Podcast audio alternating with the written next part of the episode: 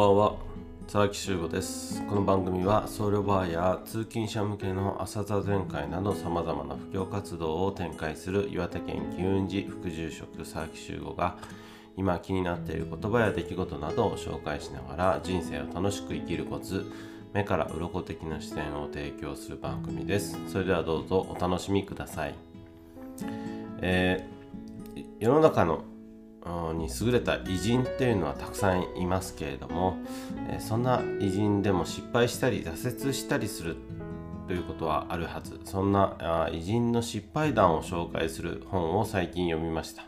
その中で紹介されていた一人二宮尊徳別名、二宮金次郎、えー薪をですね背負いながら本を読む銅像で有名ですよね、えー、最近はまコンプライアンス的な問題なのかあまり見かけなくなっているということです、えー、そんな二宮金次郎は農家出身で勤勉に働いた人物です、えー、真面目な優等生という感じですね。こんな、えエピソードがあります。金次郎が12歳の時に村で川の土手を作る作業工事というのがあったそうです、えー、各家からですね働き手が集められて、いたそうだったんですけれども子供だった金次郎ではまあ一人前の働きができなかったということです。そこで、え家に帰った後夜遅くまでですねわらじを作り村人たちに配ったということです、えまあ、人間はできないことをしてももし、うん、仕方ありません。自分ができることでカバーしようとすることが大切です。えそんなあ優秀な二宮金次郎は大人になりやっていた仕事というのは、え、農村の復興作業のようなものです。役所と交渉して農民の税金を免除してもらったりいろいろな知識を広め復興作業をしていました、え、金次郎に救われた村は600を超える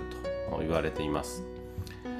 そんな金次郎も挫折したことがあったそうです、えー、農村で、えー、ある反対勢力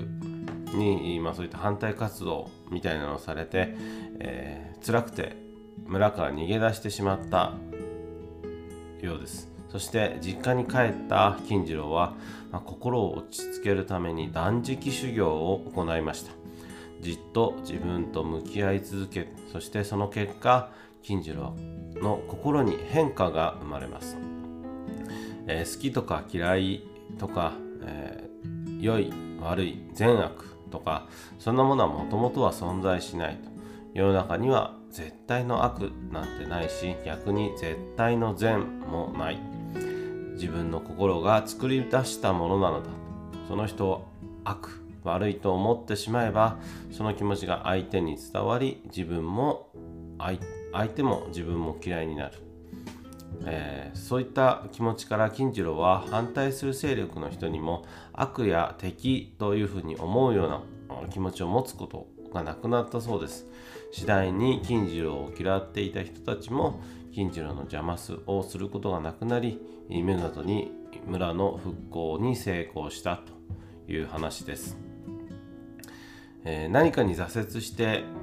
逃げたりすることっていうのは誰でもあります。困難に立ち向かおうとする時に、どうすることもできないなというふうに感じてしまうこともあると思います。そんな時は逃げ出して心を落ち着かせて自分と向き合ったっていいんです。助けてほしいと周りに叫んでもいいのです。ただ立ち尽くしたり諦めてしまうだけでなくですね次に何をするのか自分にできることは何なのかということに気づくことが大切だと感じています、えー、今日もお聴きいただきましてありがとうございました、えー、ぜひ番組のフォローをお願いいたします。メッセージは Twitter「ハッシュタグ集合の部屋」でツイートもしくはインスタ、ツイッターなどダイレクトメッセージをお願いします。今日はお聴きいただきましてありがとうございました、えー、またお会いしましょう。さようなら。